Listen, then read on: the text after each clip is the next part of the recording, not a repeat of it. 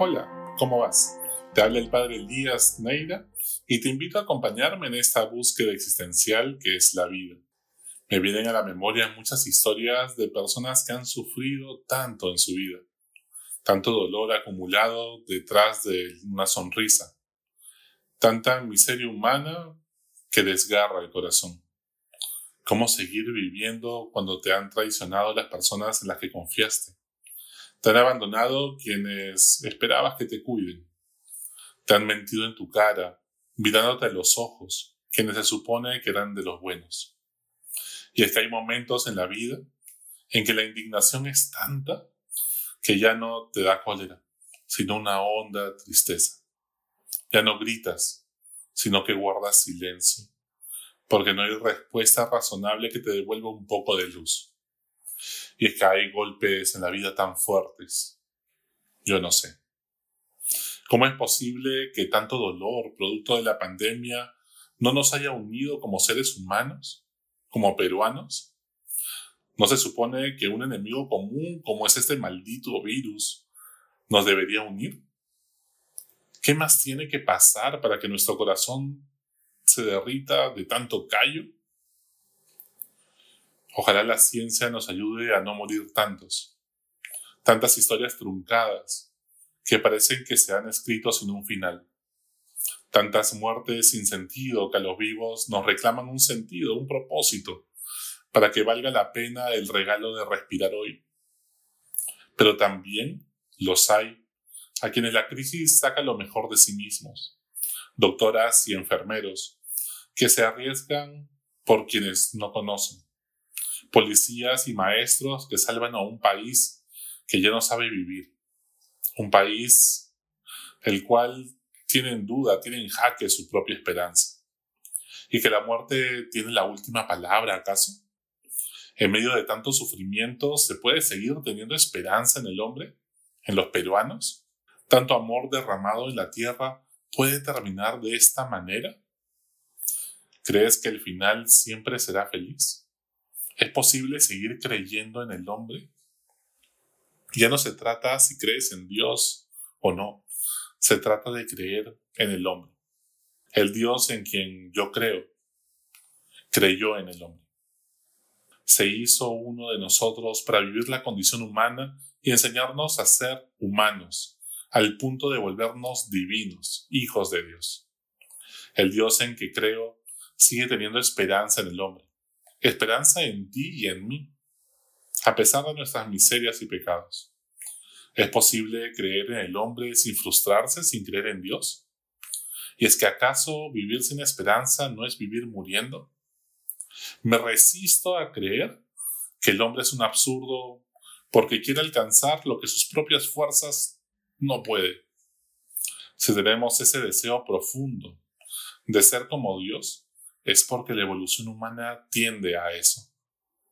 Si anhelamos desde lo profundo del corazón amar y decirle a cada persona querida que ha fallecido o que sigue luchando por respirar en el medio de esta pandemia y de tanto dolor, y somos capaces de decirle te amo tanto que no quiero que te mueras para siempre, entonces ese amor no puede ser absurdo.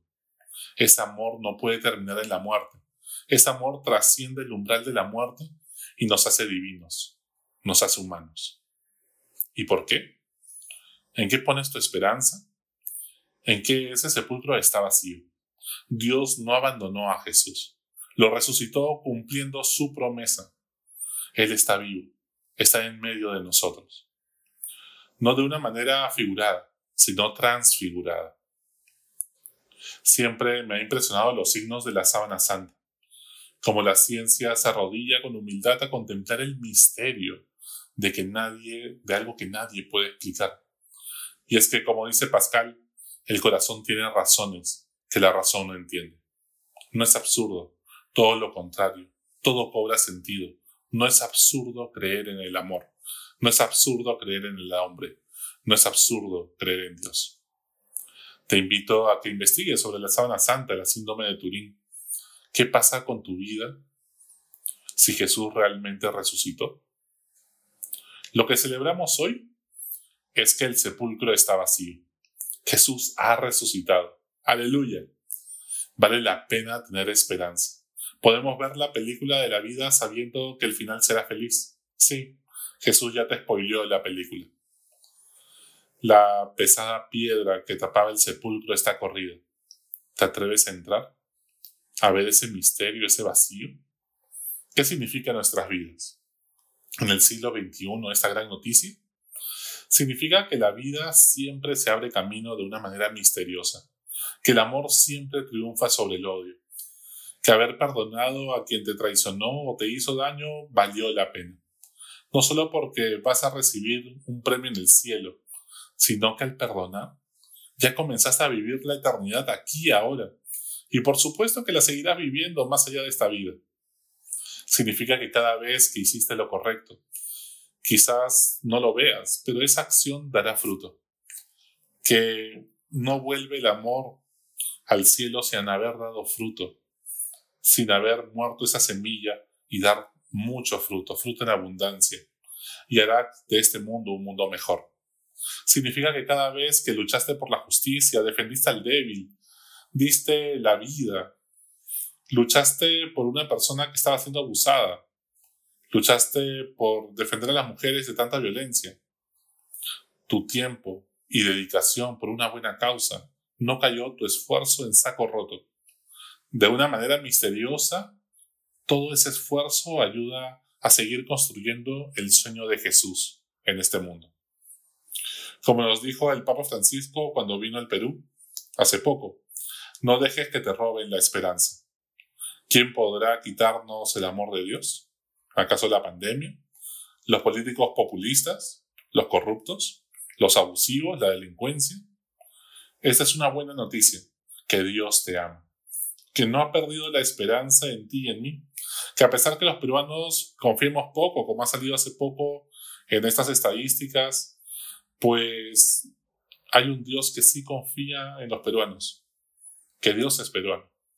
Y nada podrá evitar que la vida se abra camino, que la fe mueva la piedra del sepulcro, que la esperanza nos mueva a construir un mundo mejor, que el amor haga que el amanecer se adelante y que este nuevo mundo post pandemia se comience a gestar desde dentro de tu corazón.